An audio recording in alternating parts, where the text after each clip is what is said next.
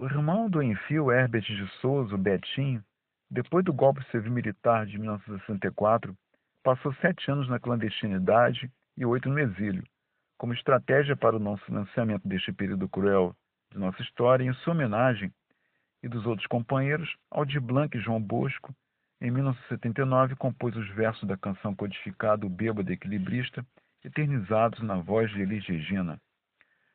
O terror de direita, que já havia atuado em períodos anteriores à ditadura, retorna a partir de janeiro de 1980, quando também retornam os anistiados à atividade política, tal como em 68, com os ataques do Comando de Caça aos Comunistas, em 76, com a Aliança Anticomunista Brasileira, aqueles atentados sairiam impunes.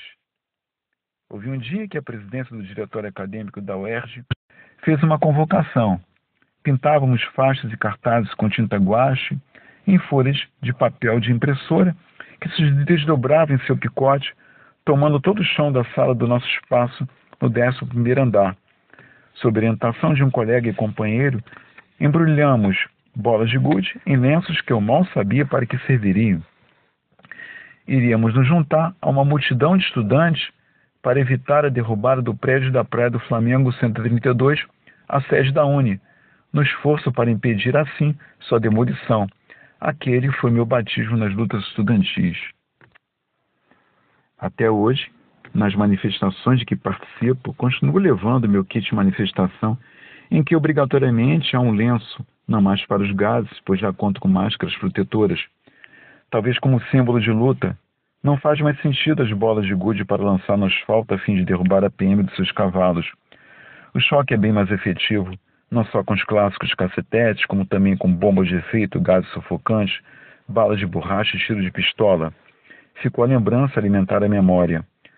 Nova mobilização estudantil acontece nos anos 1980, frente à campanha pela direta já, que já havia tomado o país com a vitória da oposição dos governadores em 82.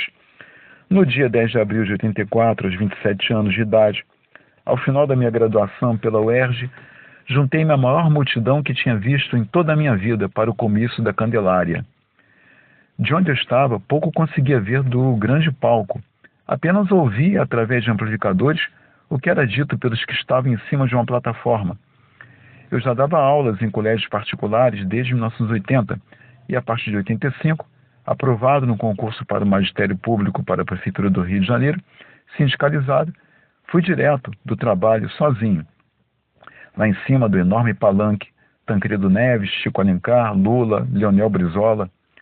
O clima era de grande euforia e de muita felicidade entre muitas bandeiras e faixas do PT, do PCB, do PDT, da UNE, desfraudadas pelos manifestantes.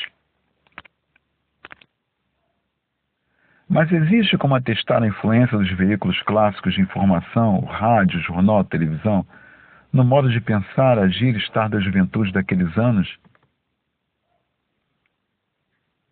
Ampliando e atualizando o conceito das mídias, entendo que tais questionamentos seriam pertinentes no século XXI, com o uso das mídias digitais, das redes sociais, dos aplicativos de mensagens offline, online, transmissão em streaming de vídeos e áudios em tempos real ou em podcast, enfim, com o uso da internet.